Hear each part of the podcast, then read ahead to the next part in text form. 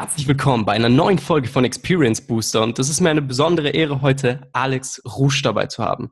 Er ist seit mehr als 25 Jahren im Markt und in mehreren verschiedenen Bereichen tätig. Zum Beispiel hat er einen eigenen Hörbuchverlag beziehungsweise zwei, er hat eine eigene Zeitschrift, noch erfolgreicher, ein eigenes Institut.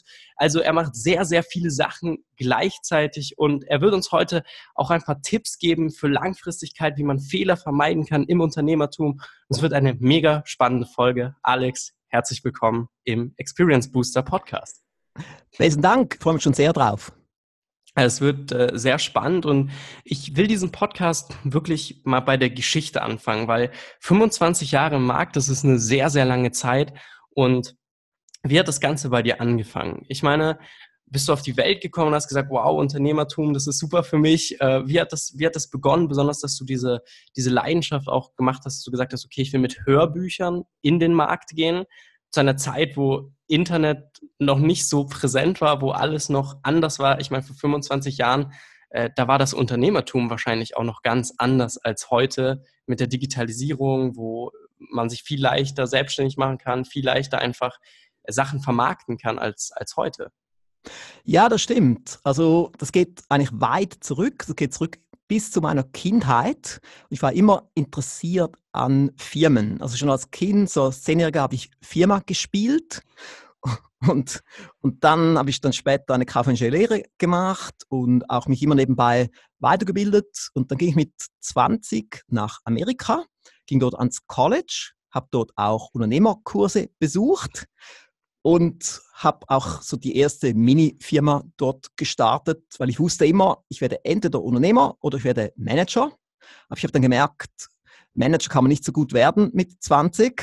Und somit habe ich dann gesagt, okay, ich werde Unternehmer, einfach so ein bisschen im kleinen Bereich damals von Amerika aus und habe auch Geschäftsideen aufgeschrieben, kam dann zurück in die Schweiz, habe hier gearbeitet, auch ein paar weitere Weiterbildungen gemacht und dann mit 25 habe ich den Rouge Verlag gestartet. Zunächst nebenbei und dann so zwei, drei Jahre später dann als Vollzeiterwerb.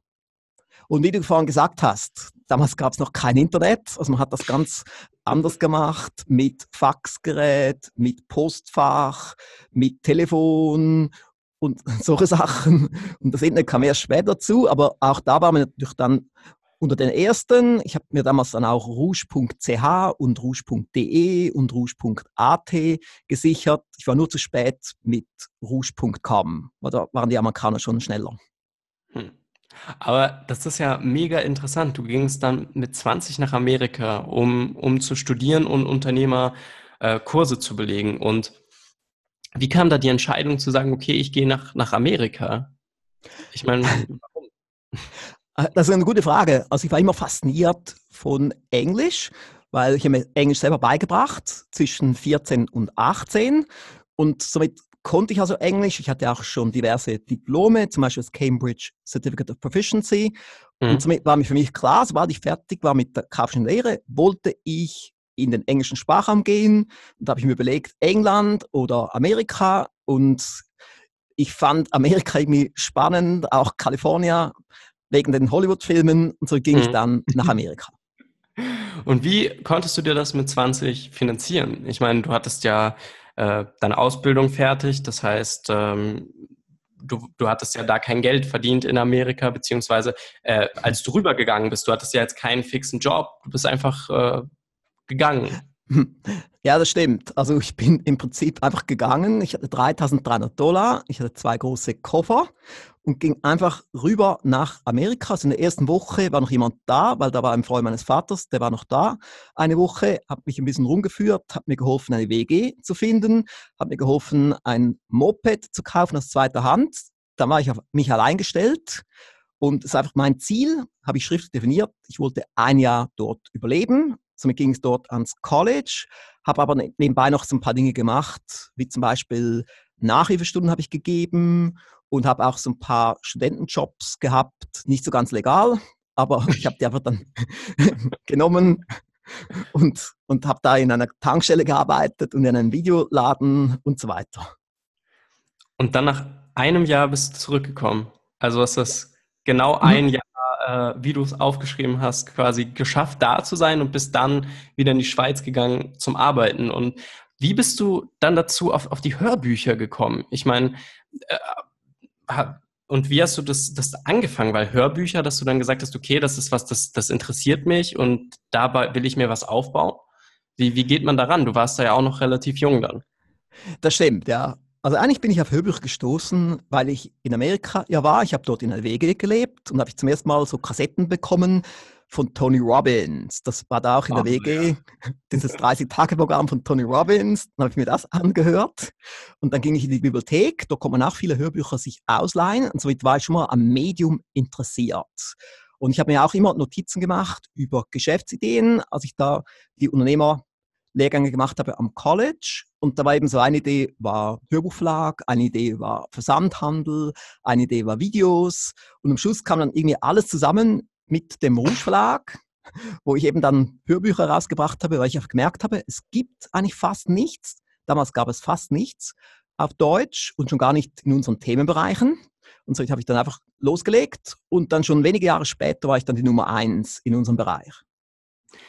Aber wie bist du zu den Leuten gekommen? Du hast das jetzt gegründet, deine Firma, und äh, ich kenne das ja selber, wenn du die Firma gründest, dann wahrscheinlich warst du da noch fitter als ich, weil ich hatte da keine Unternehmerkurse gemacht und alles. Aber wie bist du an die Leute rangekommen? Ich meine, du, du ja, das ist schon recht. Man muss ja irgendwie loslegen, ja. ja. Und also die Schwierigkeit war zum Beispiel mal, ich musste ja die Rechte haben. Ich brauchte die deutschen Hörbuchrechte für bedeutende Bücher. Und das ja. habe ich dann irgendwie geschafft durch meine Begeisterungsfähigkeit, durch meine Systematik, habe mal so die Rechte bekommen für Denken mit Reich von Napoleon Hill, was schon mal sehr wichtig war, um zu starten mit so einem Highlight. Das war mal der eine Punkt. Der andere Punkt aber auch, ich brauchte Kapital, denn es ist sehr kapitalintensiv. Also wir mussten dann bis zu eine Million mussten wir auftreiben, weil das ganze Lager war, das ganze Warenlager musste finanziert werden. Marketing muss finanziert werden und so weiter. Oder auch die Debitoren, denn wir haben alles per Rechnung verschickt. Das heißt, wir müssen das auch dann vorfinanzieren. Also wenn man zum Beispiel dann vielleicht 200.000 Monatsumsatz hat und die Leute bezahlen erst nach 45 Tagen, dann müssen eigentlich 300.000 vorfinanziert werden. Krass. Und wie bist du an diese Summen gekommen? Also wer, wie alt warst du da? Da warst du ja äh, 25. Da ist 25. auch wieder eine gute Lektion drin. Es gab dann auch Zeitungsberichte über mich und große Radiointerviews und, und Fernsehinterviews, weil ich eben wirklich sehr hartnäckig war. Ich war sehr überzeugt von meiner Idee und ich habe einfach alles getan, was nötig war. Es war fast eine Art Todeskampf, so die ersten drei Jahre. Und was ich auch eben gelernt habe in Amerika in den Unternehmerlehrgängen war, man braucht einen Businessplan. So habe ich also einen Businessplan geschrieben und durch den Businessplan habe ich dann auch eine Bankfinanzierung bekommen und ich habe es auch geschafft, private Investoren zu finden. Sogar wirklich große Investoren. Also zum Beispiel einer war die Nummer zwei, einer der größten zwei Banken der Schweiz. Und eine war die Nummer eins einer großen Versicherungsgesellschaft und eine war die Nummer eins einer großen Transportfirma. Plus noch ein paar andere kleinere, die auch aus dem Kundenkreis des Rouge Verlages kamen. Und so habe ich eben das ganze Kapital dann aufgetrieben, was ganz, ganz wichtig war. Ohne das ging es nicht, weil damals war nicht einfach alles digital.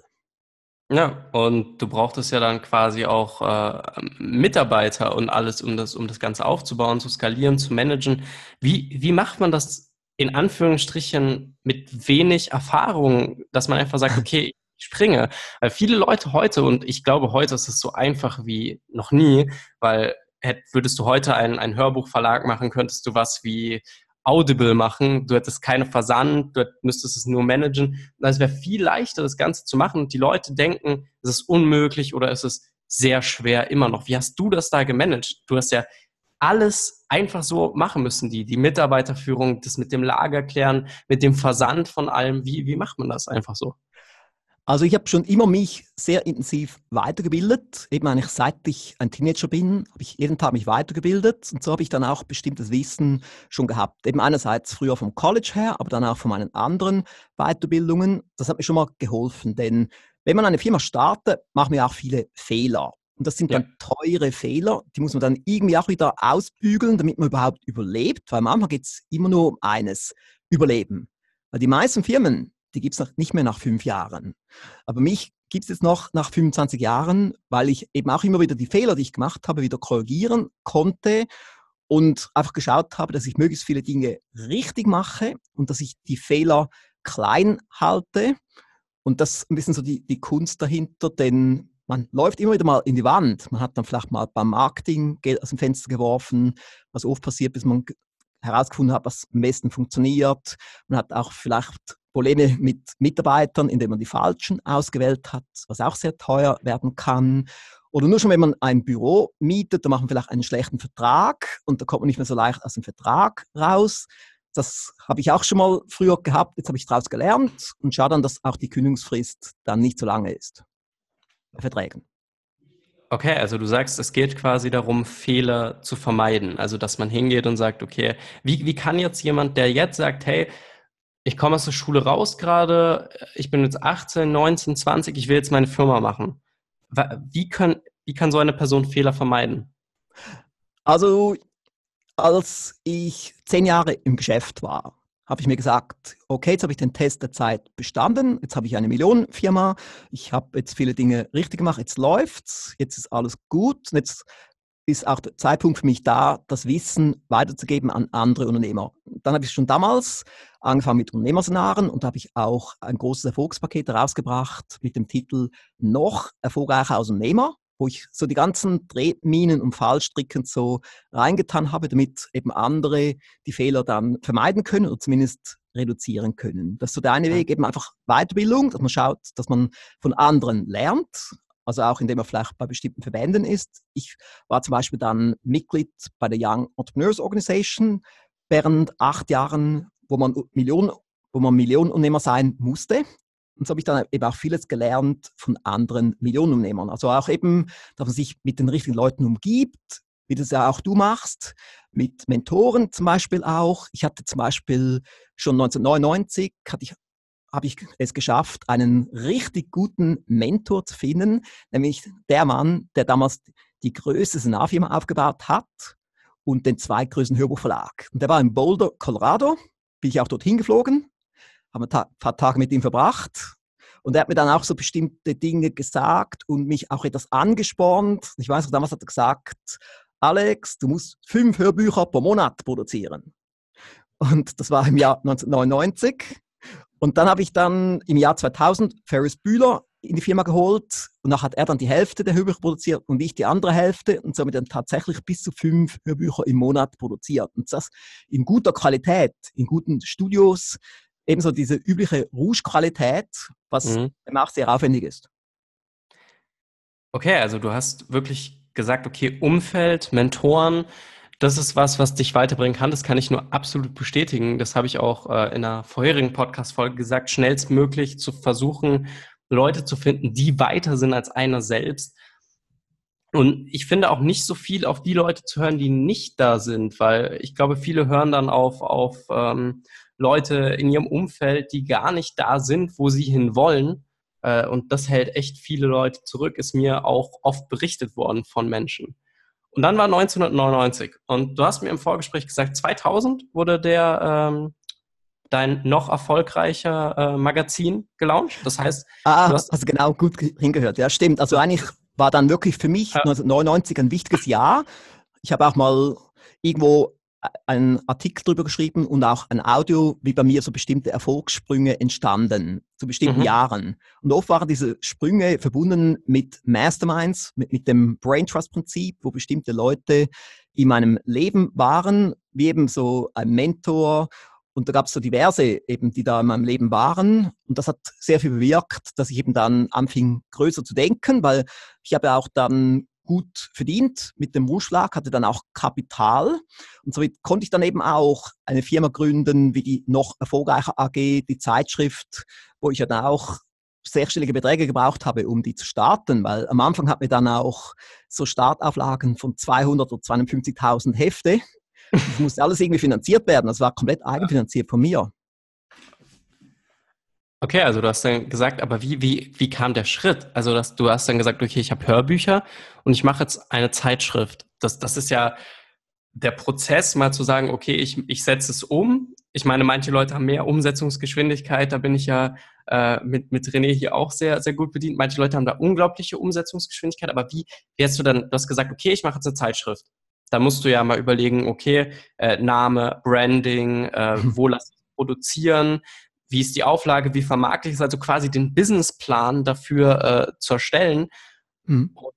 Wie, wie mhm.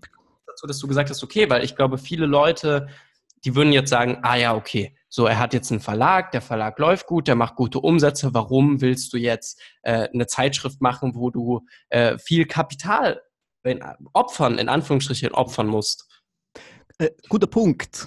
Also es ist eigentlich so, das ist auch so ein Prinzip, dass wenn man eine erfolgreiche Firma hat, dann könnte man auch eine zweite oder eine dritte noch gründen, aber es sollte dann eine Firma sein, die in einem ähnlichen Bereich ist, also wie eine Art auf der anderen drauf aufbauen. Ich habe zum Beispiel mhm. letztes Jahr so einen Lehrgang produziert, der jetzt in diesem Jahr herauskam mit dem Titel Wie Sie als Unternehmer mit Ruhestrategien durchstarten. Und da geht es eben auch darum, was kann man noch tun, wenn man jetzt eine erfolgreiche Firma hat, damit dann noch mehr draus wird. Und bei uns war es eben so, wir hatten ja die Zielgruppe eigentlich Führungskräfte, Unternehmer, Selbstständige, Vertriebler. Und das ist die gleiche Zielgruppe wie auch für unsere Zeitschrift. Und somit konnte man eben das dann gut kombinieren. Man konnte auch Marketing gemeinsam machen, was ja auch jetzt immer noch der Fall ist. Und so war es eben eine gute Sache für beide Seiten. Also ohne den Hörbuchverlag hätte ich die Zeitschrift nicht gründen können. Okay, und du hast dann äh, gesagt, okay, äh, wie, wie hast du das aufgebaut vom, vom Ding her? Weil eine Zeitschrift aufzubauen, äh, da brauchst du ja quasi die Inhalte und wie, wie hast du das, wie hast du die Inhalte bekommen? Hast du die selber geschrieben? Hast du dann Leute eingestellt wieder oder wie, wie ist das Ganze entstanden? Weil ich finde das sehr interessant, so eine Zeitschrift aufzubauen, wo man dann sagt, okay, da, da muss man ja auch dann dranbleiben und sagen, okay, da kommt jetzt dann regelmäßig, ich weiß nicht, du hast das wahrscheinlich mit einem Abo gemacht dann? Ja, genau. Viermal pro Jahr kommt das Heft raus, seit okay. dem Jahr 2000. Und Mitgründer war Ferris Bühler. Und Ferris Bühler, der war mein Brain Trust Partner. Und dann gleichzeitig war dann auch der Chefredakteur der Zeitschrift. Und wir haben dann natürlich auch die Branchenkontakte gehabt und auch die Hörbuchautoren des Rouge Verlages und des Aufstöcker Verlages. Und somit konnten die dann Artikel schreiben für die Zeitschrift. Und so hat eigentlich dann alles gestartet. Also ganz am Anfang hat mir dann auch Dr. Ulrich Stunz, der hat dann die, die Gesundheitsrubrik gehabt, weil er auch Hörbuchautor ist im Rouge Verlag. Und, und, so ging das dann los. Und ich weiß noch, Tony Robbins war auf der Titelseite der zweiten Ausgabe und Jürgen Höller war auf der Titelseite der ersten Ausgabe. Und so haben wir eigentlich losgelegt damals. Was ich jetzt da gerade rausgehört habe, ist, dass also ich bin ja ein sehr starker Freund von Networken, weil ich sage, wenn du ein sehr starkes Network hast, dann hast du einfach unglaubliche Möglichkeiten, halt auf diese zurückzugreifen, auch eventuell Aufträge zu bekommen oder halt genau sowas, dass man sagt, hey, möchtest du da dabei sein? Und wie, wie stehst du dazu, also zu, zu genau diesem Netzwerk? Weil das war das, was ich gerade rausgehört habe, ist, hey, ich hatte ja eh schon das Netzwerk und ich habe einfach mein Netzwerk genutzt und mit diesem Netzwerk das Ganze dann aufbauen können. Ja, also Networking ist wichtig und egal, ob man nun das jetzt irgendwo macht, persönlich, indem man irgendwo hingeht oder ob man es telefonisch macht, es ist schon wichtig, dass man es tut. Also es gab auch bei mir so eine Zeit, wo ich zum Beispiel ein Gespräch pro Tag geführt habe. Da hatte eine Mitarbeiterin die Aufgabe, mir immer ein Gespräch vorzubereiten und habe jeden Tag ein Gespräch mit einem Kooperationspartner oder mit einem VIP geführt. Das war so der eine Punkt. Der andere Punkt war eben auch, dass ich aktiv war, wie zum Beispiel bei der Young Entrepreneurs Organization. Das hat mir dann auch bestimmte Türen geöffnet. Also ich weiß noch einmal wollte ich die Rechte haben für Body for Life, dem Millionenbestseller. Und es ging ein bisschen schwierig. Und dann habe ich das mal erzählt, als ich in Amerika bei so einer Konferenz war. hat einer gesagt, du, schau, dort hinten ist der Bruder von Bill Phillips. Sollst mit ihm mal reden. Dann habe ich mit ihm geredet und dann war das alles klar mit den Hörbuchrechten und habe auch zum Beispiel Mark Lieder Hansen, habe ich auch getroffen, der Co-Gründer von Chicken Soup for the Soul, auch an so einer Konferenz. Und so war es halt schon wertvoll, dass ich einmal pro Jahr dann nach Amerika flog und das gemacht habe. Einmal war ich auch bei Stan, äh, an der Stanford Uni. Das war auch so eine Kooperation mit der Young Entrepreneurs Organization und ich war auch dabei beim Birthing of the Giants Programm. Das wurde auch von der Young Entrepreneurs Organization mit Inc. Magazine und auch mit der MIT durchgeführt, wo ich dreimal eine Woche war während drei Jahren, wo ich eben auch sehr viel gelernt habe. Es war genauso in der Zeit 1999, 2000, 2001, was mir dann wieder viel Drive gab, viel Know-how gab, was ich auch jetzt noch einsetze, wenn ich jetzt andere Unternehmer coache in unseren Programmen, wie zum Beispiel dem Mehr ist möglich Intensivprogramm, sind viele der Strategien, die ich damals gelernt habe, jetzt noch drin. Ich finde das echt äh, mega interessant, weil viele Leute, die ich in Interviews habe, haben so ähnliche oder gleiche Denkanstöße in gewissen Punkten. Und was ich dich jetzt mal fragen wollte, was sind so fünf Tipps, die du jetzt jemandem mitgeben würdest, der sagt, okay, ähm, ich bin jetzt gerade dabei, mich persönlich weiterzuentwickeln. Jetzt mal abgesehen davon, äh, wie alt der jetzt ist, aber jemand, der sagt, okay, ich fühle mich irgendwie eingeschränkt. Und ich glaube, es geht tatsächlich vielen Menschen so, weil sie einfach nicht, sie denken, sie können nicht ihr Potenzial entfalten. Und sie, sie, oder sie trauen sich nicht in die Selbstständigkeit. Und was sind da fünf Tipps, die du diesen Menschen geben kannst, wo du sagst, okay, das, das ist, das ist wirklich, äh, was du tun könntest und solltest, meiner Meinung nach? Ja, also es gibt natürlich vieles, was man tun könnte. Hängt auch immer davon ab, eben, was man genau will. Weil man muss erst auch mal schauen, ist das überhaupt das Richtige? Weil immer gibt es da draußen diese Vorträge, wo es heißt, alle sollen selbstständig werden. Aber am Schluss muss man schauen, ist es wirklich für einen das Richtige? Das sind dann vielleicht nur so 10 Prozent oder so, die eben auch dann wirklich längerfristig glücklich sind als Selbstständiger. Andere sind vielleicht dann happier, wenn sie in einer Organisation arbeiten, vielleicht auch in einer Führungsrolle. Also das ist zumindest mal das Erste, das man herausfinden sollte. Dann bin ich ein großer Fan von Zielen.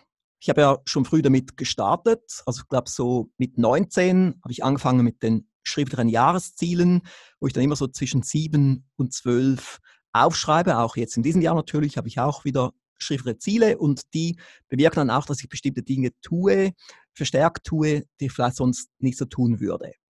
Mhm. Dann, wie auch bei dir, der Bereich Gesundheit ist mich sehr wichtig und wird eigentlich Jahr für Jahr noch wichtiger, weil ich einfach sehe, wie ich dann viel mehr Energie habe, wie ich mich besser fühle, wie ich kreativer werde. Und je mehr ich damit mache, desto besser wird Und es gibt ja auch bei uns das Alex Rouge Gesundheitssystem mit den 50 Schritten, wo man mindestens 40 umsetzen muss. Und ich halte mich recht intensiv dran und bin da sogar noch dabei, es noch weiter zu treiben, noch mehr gute Sachen da zu integrieren und es wirklich auch spannend zu sehen, was man alles machen kann. Absolut. Und, und dann natürlich auch die Ausdauer, dass man die trainiert, weil Ausdauer ist alles. Weil es gibt ja viele, die sind mal drei Monate, machen sie mal das, wenn sie jetzt selbstständig werden und dann mal wieder drei Monate das und dann wieder sechs Monate das. Es ist gibt zwar viel Abwechslung, aber so richtig das große Geld kommt erst, wenn man sich auf etwas konzentriert und es intensiv macht, es tief und breit macht, weil dann kommen dann auch die großen Früchte. Also wirklich auf Langfristigkeit äh, denken. Also wirklich, dass man sagt, okay, ich baue das jetzt, dieses Projekt auf fünf, zehn Jahre geplant auf und wenn es weitergeht, dann geht es weiter.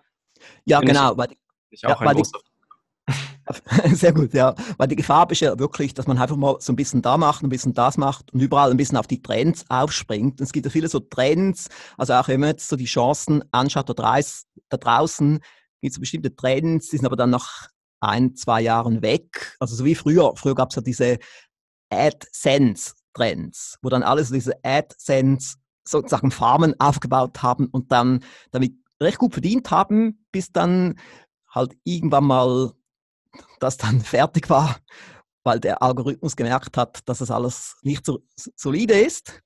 Und ja. so gibt es halt auch viele andere Dinge, die kommen und gehen. Aber man sollte eigentlich, wenn man jetzt eine Firma startet, wirklich schauen, was kann ich tun, damit ich längerfristig erfolgreich am Markt bin? Was kann ich tun, damit die Eintrittshürden für Konkurrenten relativ hoch sind. Und das war bei uns halt immer der große Vorteil, dass die Eintrittshürden, die sind groß, weil um das wirklich richtig zu machen, damit es auch gut funktioniert, muss man bestimmte Dinge tun. Und das wissen die Mitbewerber nicht. Und es gab viele, die haben es probiert im Laufe der letzten 25 Jahre. Und die meisten gibt es nicht mehr, selbst die, die es relativ groß probiert haben. Es ist auf jeden Fall jetzt ein, ein krasses Learning äh, gewesen. Und ähm, ich sehe jetzt gerade auf die Zeit, das heißt, ich würde sagen, wir sind mit dieser Folge fertig. Ich bin mega dankbar, dass du da warst. Ich fand besonders viele Sachen, die du gesagt hast, jetzt zum Thema Gesundheit und auch, das sehen, glaube ich, viele Leute gar nicht so. Auch dieses Todarbeiten und alles, äh, wo sie sagen, ja, du musst den ganzen Tag arbeiten. Ähm, ich bin schon Freund davon, viel zu arbeiten, aber auch zu sagen, okay, ähm, man braucht seinen Sport, seinen Schlaf, seine Ernährung, um auch äh, den Fokus langfristig halten zu können. Und mhm. fand es mega, mega cool, dass du da warst. Vielen, vielen Dank dafür. Ja, hat mir auch viel Spaß gemacht, weil ich bin auch absolut einer Meinung. Man braucht wirklich auch Erholzeiten. Also ich bin auch viel auf meiner Terrasse. Ich habe hier ein Haus am Havillersee, wo ich den See direkt vor mir habe und somit genieße ich meine Terrasse. Und auch heute gehe ich dann noch Inline-Skating und im Winter bin ich jeweils ungefähr drei Monate in Kalifornien, auch am Meer. Und das ist schon auch sehr wichtig, dass man eben auch so diese Sachen macht, damit man sich gut fühlt.